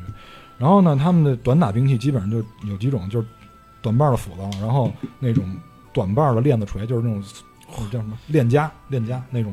小锤子，然后小流星锤啊，然后就是那种叫什么鲨鱼刀。所谓鲨鱼刀是正常的剑的形状，外边有一圈齿儿，就跟咱们切牛排的时候那种齿但是比那个齿要长。总之全是短打的这干嘛用啊？然后往身上招呼，往自己身上对招，，有的是往脑脑门上招呼，有的是往后背上招呼。多疼呀！对，真真砍呀，真真砍，因为最后会砍出血。有有有那失血而亡的吗？呃，有，啊，有我觉得当场自是己给自己吃，就砍死了是吧？对，有，就是因为他不是，那这就不灵了呀，这个他他嗯有没有他不知道哪个东西是要害吗？就知道避免知道，诚心的。就是不但他是流血而亡，就失血过多，失血过多，对，就是没事儿，一会儿我会给你都说完他们为什么会这么做，因为这个身份对他们特别重要，所以他们就必须要维持这个身份下去。但是你维持这个身份就必须要这么做，哦这个还不是就最再怎么着也得嗯坚持那对，就是这个还不是最狠的，就是还有的，就是还有的是那个就是拿香，就是烧着的香，不是那种变成一个个小红点儿啊，就是？一把火的那种香，在身上燎浩南吗？这不就啊，在身上燎。这个这个我是这个我是亲眼见到，在身上燎。但是有一种可能性是什么呢？就是它呃掠过身体的部位停留时间并不长嗯，啊，就是有这样一种可能性啊。但是那个香头儿你知道，就烫到人身上也是非常难受的。对对对对然后那肉还能要？呃，反正他们身上都是有疤的，他们身上大部分说短时间吗？大部分短时间也有疤呀。嗯对，就烫烫到就是有疤的。物理伤啊，对，还有一些就是叫那个踩刀梯，踩刀梯就是我们知道梯子是往上爬，对吧？你踩的地方是木条，是刀，刃儿朝上，而且是不穿鞋的，徒手徒手不穿鞋踩刀梯哎呦往上爬，那刀是没开刃儿了，开刃了。开了就是他会在爬之前让你先看到这上面有刃儿，啊，而且让你看到这个刃儿是可用的。还有，嗯，踩一下深一步，然后换一个地儿。它会有些技巧，就比如说你蹬的时候不要冲下用力，你朝内侧用力，你就会减小很多压力。因为他们踩完倒踢以后，有的是就是有的脚步是流血的，有的不流血。然后最狠的一个叫锁口，就是用一就是至少一尺半的那种毛衣针粗细的，就比毛衣针甚至还粗一点，穿破双颊，洞穿一定是击穿双颊，从左边脸进去，右边脸出来。然后最狠的是，他为了表示自己法力高强，会在针的两侧拴香炉，哦，嗯，就是加重，拉扯自己的脸颊，就是让让大家觉得自己不是，那他这个都是因为要是跟那个神明沟通是这意思吗？他是因为上身了以后，就是他自称是因为神明上身以后，他感觉不到疼痛。因为这个，我可以大概给你解释一下，就是现在有有有四种比较容易混的，反正我觉得都同源啊，因为很类似。就第一种就是我们所说的这个鸡童，鸡童是上身，上身的时候就是也有两种，一种叫睡童，一种叫醒童。醒童有意识，睡童没有意识，但是没意识居多，没意识的柯南就没没意识的，就是睡童是居多的。推理童，睡童是居多的。然后呢，就是也就是说，大部分鸡童在神明上身的时候是没有他自己意识的。还有一个就是我们所说道家的，就是合一，叫就是是就是叫什么天神合一。嗯，这是什么意思？就是神跟我融为一体了，我们俩是一体的，还是一个意识，但是神的意识跟我的意识合体了，我们俩是一个身体一个意识。然后还有一个就是叫我们刚才所说的这个傩戏，就是云南地区的那个傩戏，因为云南崇拜鸟神，他们是这个有一些仿照鸟的那种舞蹈，嗯，叫傩戏。傩戏是什么？就是代言关系，就是神不下凡，神还在天上，但是神只跟我说话，然后我告诉大家，所以我是神的代言人的关系，这是傩戏。然后最后一个就是出马，就是我们刚才所说的东北地区比较流行的出马，就是萨满教传到现在的一种形式。出马是什么？出马也是仙家上身，当然这个这个仙家是要我先看中你，不是你招我就来，是你这个出马仙必须是我作为仙人，我得看中你，我才愿意上你身。当然这种情况也有两也有两个情况，一个是显意识跟潜意识共存，那就是说一个躯体两个意识，就有可能在意见不一致的时候，你们得商量一下。那有的是只有潜意识，就是我只知道我在动，我能看见，但是我想不了事儿。躯壳呗。就是我不知道你能不能理解，就是我之前在一期内容里边提到过这种感觉，就是我也详细的提过这四种区别。就是我在做手术的时候打完麻药，就是做完手术你刚醒，但是你麻药劲儿没有过，你只知道你在这儿，你只能看见灯什么墙什么，但是你什么都动不了，你也想不了东西，因为就是你有麻药在，你是非常疲惫的，你甚至于疲惫到懒得去想一些东西，但是你又能明确的感知到有人在控制你，这个是出马，就就是这四种的一个区别。所以对天神合一跟出马有什么区别？他们融合了，出马是不融合，哦，出马是别人动你看着，就相当于你玩游戏，能理解吧？嗯。出马是你跟玩游戏似的，你看着别人玩你，你看着一个神明在操纵你，但是天人合一是神和人融合成一个了，那既是神又是人，对，所以叫合一，这就是思想、行为方式都是一样的，对。出自好的说就是都出自神，嗯对。不好的说是人在动。都有我，第一视角玩游戏跟第三视角玩游戏的区别差不多，差不多就这意思，差不多这意思。所以呢，就是作为这个像出马也好，还是像这个鸡童也好，他们是游离于就是宗教体系之外的，也是宗教所不认可他们的一个地方。因为在据说在《道经》里边提到一句，当然这也不是据说，这我看到《道经》了，就是《道经》里确实提到这一句，就是能上身者。没有，就是正经的神，就是翻译成咱们现在、哦现代文，就是没有正经的神，就是能上你身的一定是孤魂野鬼，包括出马仙，包括鸡童，就是这东西能上你身，说明它跟你道行差不多，就那么回事儿，不是你所说的什么李天王，不是你所说的三太子，人家根本看不上你们，不会上你们身的，所以出马仙不是就是嗯，所以就是狐黄产蟒嘛，啊，这个狐黄产蟒这个你可以听我之前的音频节目，我给自己打一广告。就是我们说这鸡童，鸡童就是因为上身以后对自己丧失了这种控制能力，所以有些鸡童就是，尤其是睡童，他们在醒了以后是不不知道自己在之前干了什么，这、啊就是据他们自己说，对，据他们自己说的啊。所以呢，就是就是有一个媒体采访了这个鸡童，为什么采访他？是因为他退休了。鸡童对于身份的要求是很高的，首先你得干净，就不是说你勤洗澡那种干净，就是你身体身体里不能有邪念，哎，你你得心里美，对吧？你得五讲四美。然后呢，就是而且就是某些某些要求严格的这个鸡童是在你成为鸡童这个身份的时候是不能进女色的，就是有一些这种讲究，嗯有些这种讲究。所以呢，姬童的身份很严格，给这个人造成了很大的困扰，他退休了。那在他退休之前呢，还有一个跟他配合的角色叫做桌头。所以你看，在某些地区有一万个鸡童，就意味着有一万个桌头，这两个是交不离梦的关系，非常的亲近。配合的，对，互相配合。然后桌头也叫案头，基本上是一些经验非常老道的鸡童退休下来做的一个文职工作。嗯因为经经纪人就是对对，相当于这代言人吧，相当于代言人这个意思。因为鸡童有有文姬有武姬，武姬说白了就是家伙往身上招呼，文姬就是你得会，你得会这个唱，你得会说，你得会跳，就有点像咱们唱戏那种感觉。那桌头呢是要跟他配合的。那这里边就有一个问题了，就是媒体人就问他，他说你每次都能上身吗？他说有有的时候能，有的时候不能。说他说他一个经历就是他们那个地方是要服兵役的，那是一个要服兵役的地方。他在部队里有一回就是他没招都上身了，就是因为你是鸡童的身份的时候，相当于你脑袋上开了一个门儿，谁都能来，这个门是不锁的。正常人你不是鸡童，你这个门是锁住的，嗯没有人能上你身。那你一旦是鸡童了，你经过训鸡训练的这个过程，你这个门是打开的，就是路过的这些神明是可以上你身的。所以他说，在有一天军训的晚上的时候，就是神明上他身了，他进行了一些奇怪的举动，比如什么晃悠床什么的，然后乱跳之类的。他同学后来告诉他的。总之他，嗯总之他退下来以后就跟他父亲配合，然后就是说，如果不上身怎么办？装，演，靠装靠演。还是有虚假有套路的。啊有，因为他为了让人保持这个信仰，要要，因为他说白了就是吃香火钱嘛，嗯。这个大家都懂，而且就是，而且确实这个，呃，生活条件挺不错的。啊。那么为了保持这种状态，他也得需要演，比如说有一些是商业的要不少钱呀、相当的相当的，啊。这个是经验的问题，对对，这绝对是经验问题。而且像刚才咱们说的那些东西都是近距离完成的，短打这些东西都是近距离完成，怎么办？就是刚才我们说这往头上招呼这个，因为因为我确实见过这个招呼到这个脸脸颊流血的，然后招呼到后背流血的，后边一般会跟一个人拿酒去喷，啊，第一是消毒，第二是麻醉，因为酒你多喷几口就麻了，就没了，对对对对你感觉不到疼痛了。对对，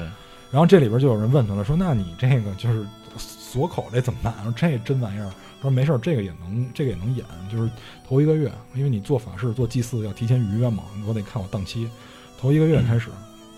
就是要拿酒精蘸着酒，高度酒或者酒精擦拭这个脸颊的两侧，内侧跟外侧都擦，就是你穿刺那个地方都要擦，你连着擦一个月，你就木了。就是你在穿刺的时候，即使没上身，你也不觉得疼，而且也不会流血。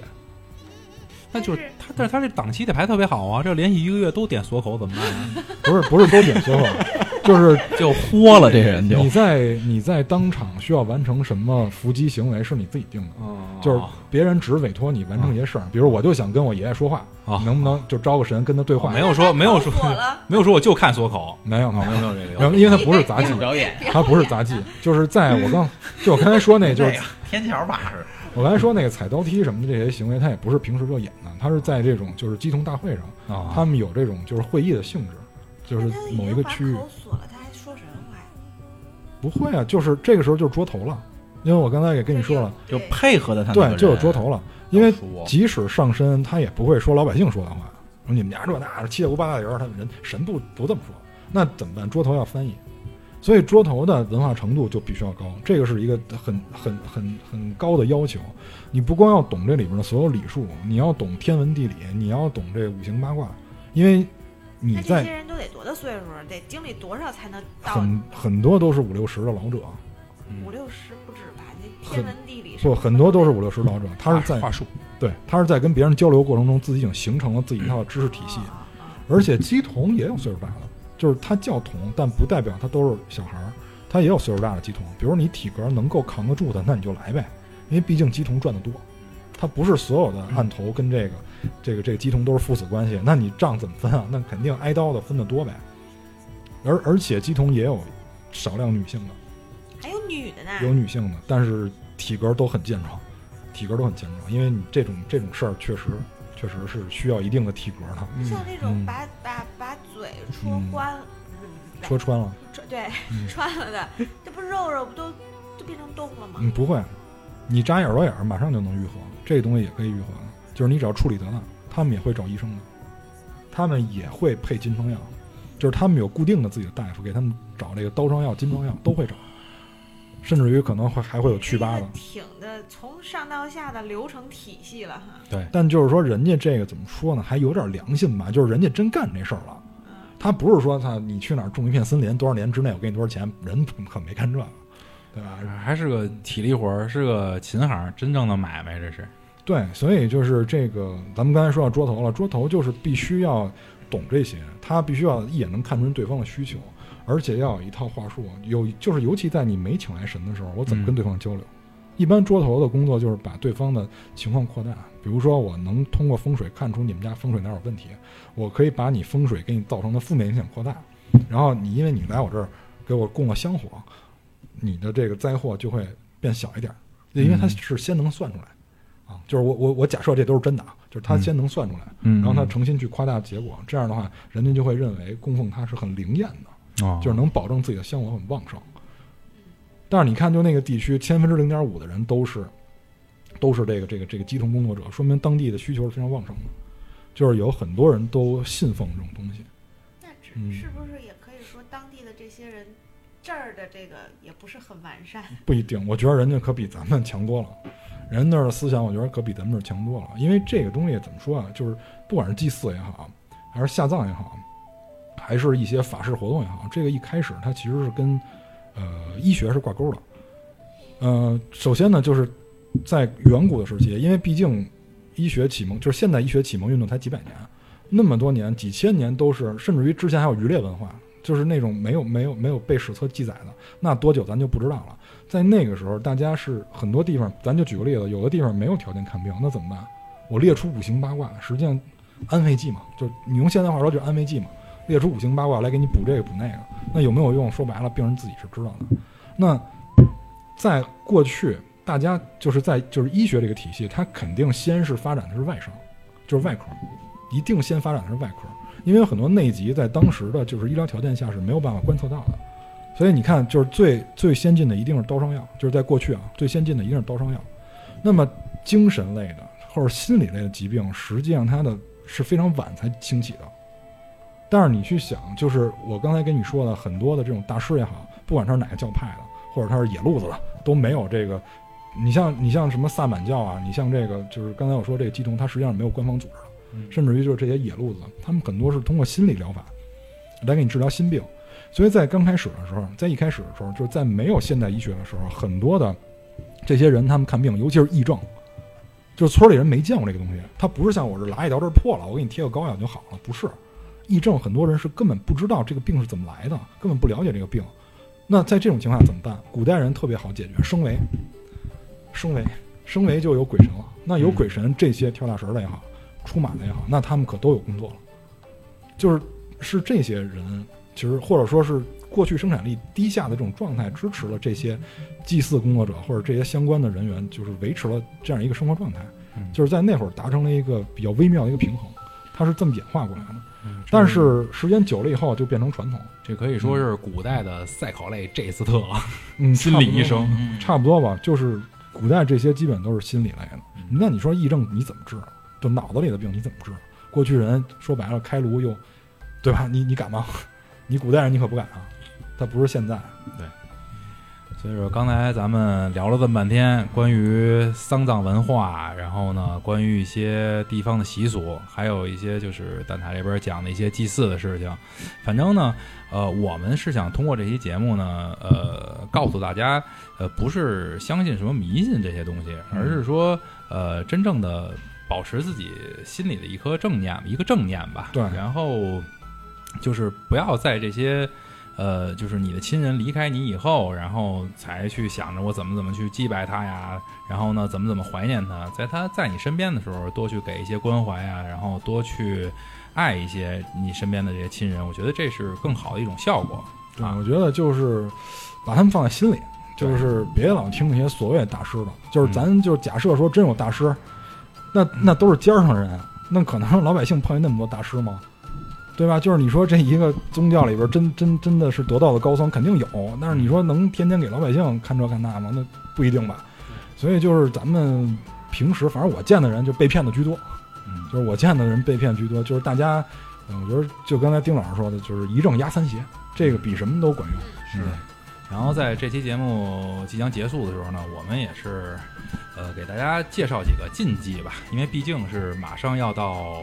呃，这个中元节这个节日了嘛，啊，简单的不用了吧？哦，简单的说一说，还是对大家有一些警示的一些作用嘛。比如说，呃，有一个禁忌是，呃，不要去在夜晚去拍你朋友的肩膀或者去勾肩搭背。这是一个，如果懂的人，他会觉得这个东西很不好。为什么？因为咱们都知道，这个人有三把火，两个肩头和你的头顶，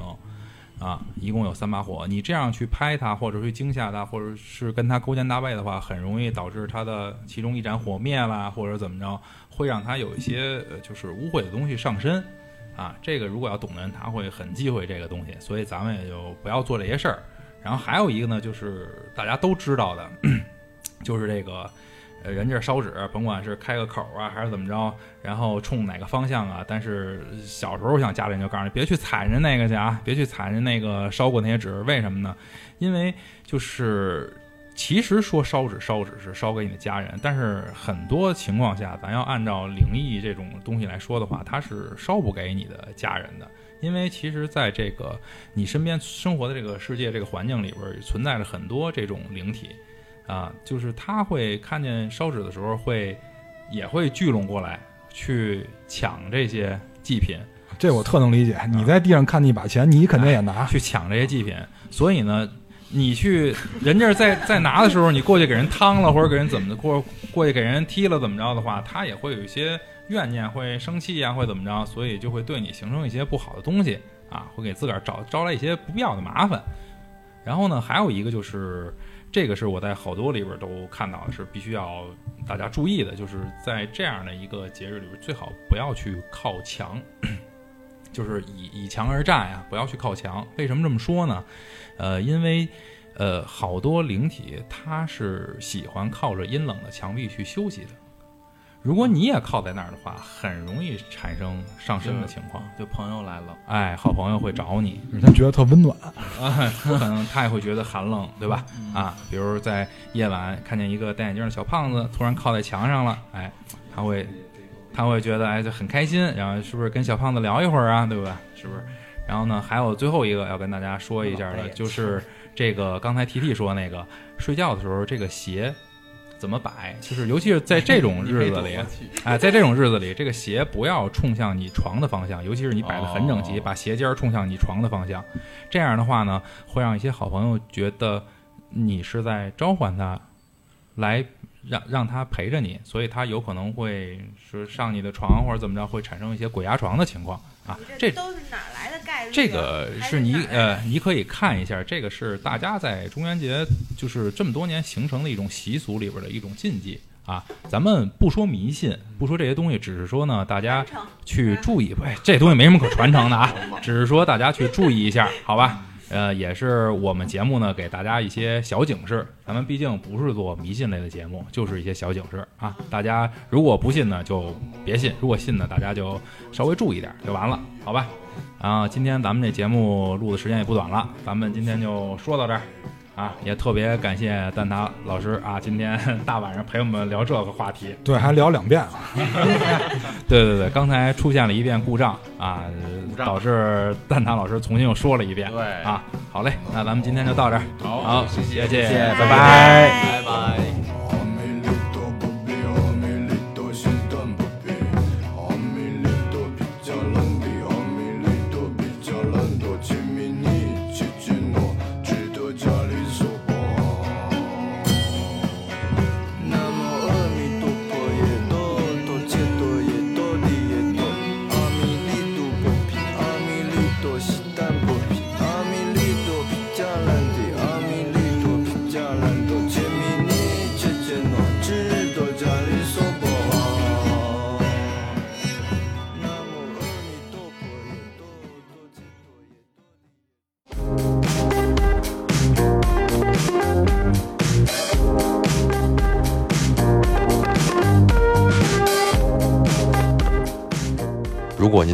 节目感兴趣，欢迎进入二更茶馆微信群，咱们一起聊聊那些有意思的事儿，一起度过一些美好的时光。进群方式，请联系老丁，微信号 i v a n 九零二四。